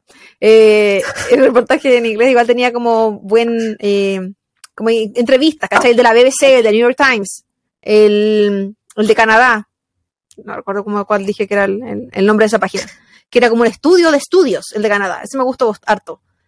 Pero difícil, eh, ellos mismos te reconocían, de hecho el de Canadá lo ponía dentro así como en su discusión. Sus limitaciones. Sí. Eh, que la dificultad idiomática hacía que de repente hubiese poco acceso y de interés también, pues, yo creo. Porque Y a eso tenéis que sumarle también que los cultos, las sectas, las religiones, son muy herméticas. Entonces También- hay poco conocimiento, a menos que hable también gente que fue ex miembro. Como la que yo saqué mucha información de ex miembros por el documental, porque ellos hablaban ahí. sí. Pero muchas weas no se van a saber tampoco. No, pues todas las cosas que se saben de esta secta es porque vecinos lo dijeron en reportajes. Na- o ex miembros que también lo que alcanzaron a vivir, porque también fueron, esto fue cambiando durante el tiempo. Pero mucho no. Por ejemplo, eh, había un niño en una entrevista que habló harto, eh, y él era hijo de alguien. Entonces él estuvo, él creció ahí, pero él se casó con alguien de afuera. Entonces se tuvo que salir. Gracias. Mm, Que, que agradezca. Le hicieron un favor. Entonces, claro, él, sabía mucho. Él el habla, amor lo salvó. el amor lo salvó. La sexualidad. Porque no, imagínate, no lo hubiesen tenido. No, es que él no podía. Era, él era como yo, no podía per- permanecer en algo con celibato. O era como No, yo. qué fome. o era como tú, necesitaba hablar y comer más de una, más de una vez. yo, me, yo decidí creer que comían eh, normal y lunes y viernes una hora vez. No que solo comían lunes y viernes, porque tampoco lo especificaban. Pero sí eran todos bien, bien flaquitos. Pero también por el trabajo de campo, me imagino yo. Pero eso, estuvo interesante el caso. Sí, no, interesante. nuevamente el- la importancia de la salud mental. Y eso es lo que yo pensaba. De repente, a tu alrededor, cuando uno puede tener pensamientos de lo que se te ocurra, intrusivos, pensamientos locos, pensar lo que se te ocurra. Después, incluso sueños. Hay veces los sueños te pueden incluso llegar a confundir. siempre tienes a alguien al lado, o bueno, idealmente, tienes a alguien al lado que te hace tierra. Como, eh, ¿Tocar la no, tierra? sí, pues no, sé que no, no es así, eh, son tus ideas, psicólogos que te pueden hacer entender qué, qué cosas pueden estar dentro o no de la realidad, ¿cachai? Son ideas tuyas, te pasa mucho, sobre todo enfermedades de salud mental, que uno crea mucho en su cabeza. Su- tu cabeza es tu peor enemigo La mente es traicionera. súper traicionera. Tu peor enemigo. Y es difícil porque tú estás viviendo con tu propia cabeza. Entonces, como, ¿cómo te separas? ¿Cómo dices que no te quiero creer? no tenía eso. No, No, tenía eso. Porque no existe. estaba todo en la misma. Estaba, exactamente. Entonces, todo lo que le fueran a decir, yo lo creía, al lado lo creía, al y ¿quién, quién me, quién me va a hacer cuestionar? Y los, Sí. que, y los que cuestionaban no eran parte. Y no se iban a salvar. Entonces era como, puta, mejor me quedo, ¿cachai? Porque no era, ¿Me salvo o no me salvo? Sí. Y mucha gente, eh, según lo que le eh, decían esta gente en la entrevista, per- eh, eh, iniciaba en esta secta o que ellos creían religión, o sea, que ellos creían iglesia, eh, porque el sentido de pertenencia, el sentido de que eran parte de algo. Además de, bueno, ya, la revolución. No querían, no querían estar con el Estado ni con la Iglesia Católica porque los tenían en la miseria. Algo nuevo llegó, algo que nos da esperanza.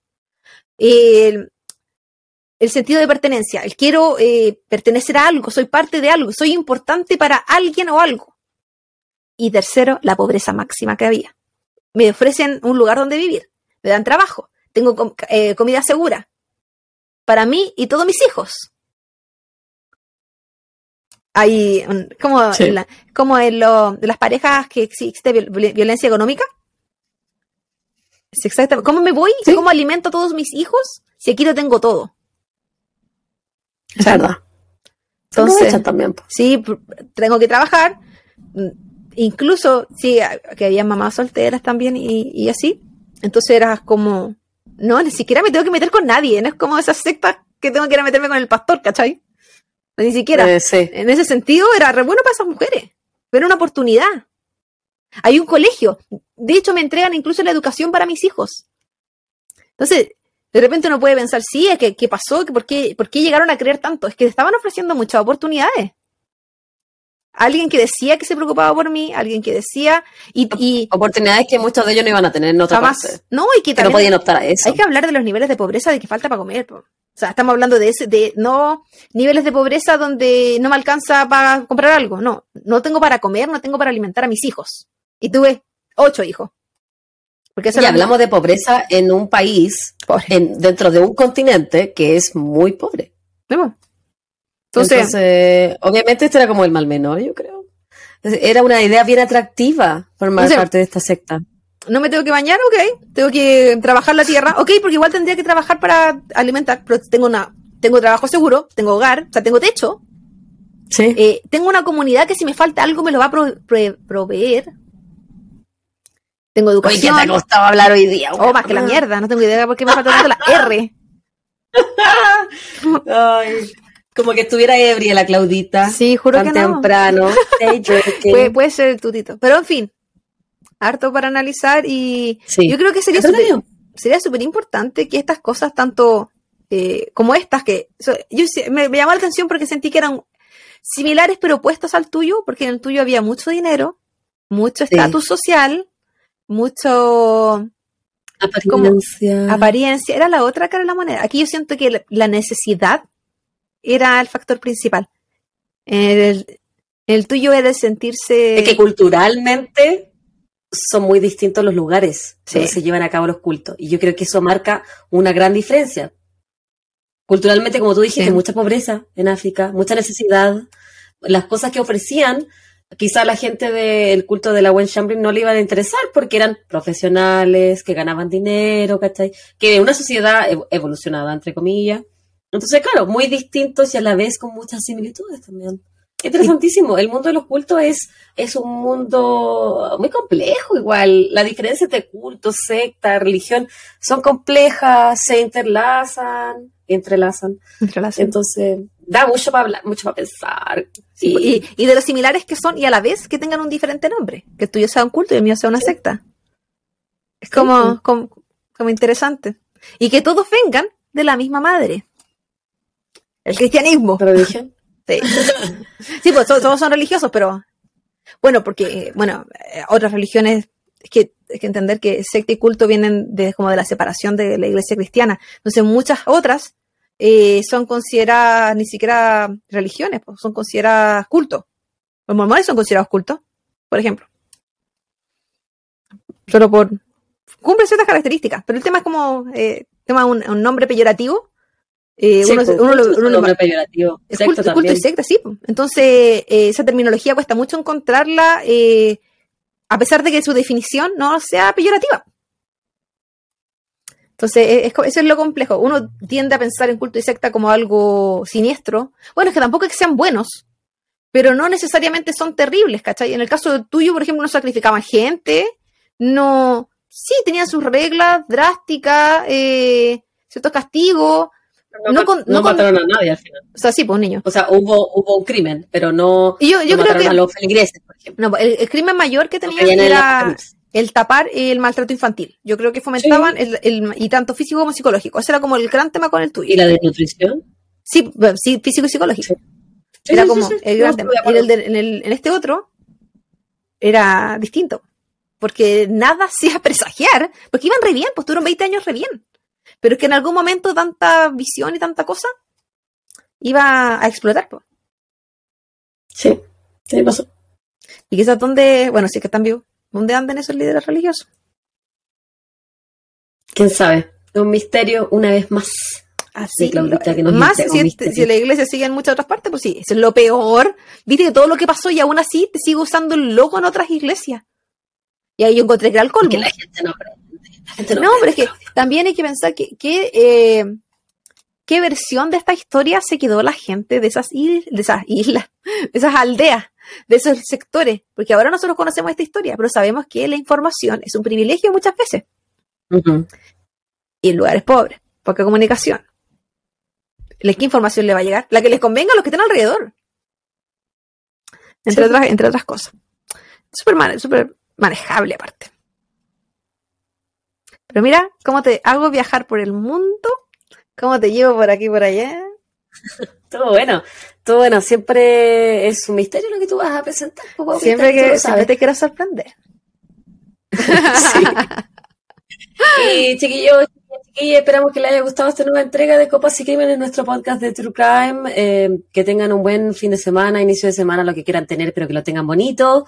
Suscríbanse, pónganos cinco estrellas, déjenos su comentario. eh, sean felices. Donen a Nachito. Eh, donen a Nachito, juntos por Nachito, no se olviden de esa campaña tan importante que estamos siguiendo en Instagram. Y eso pan con queso, bread with cheese. Nos vemos pronto. Abónense. Chau, chau.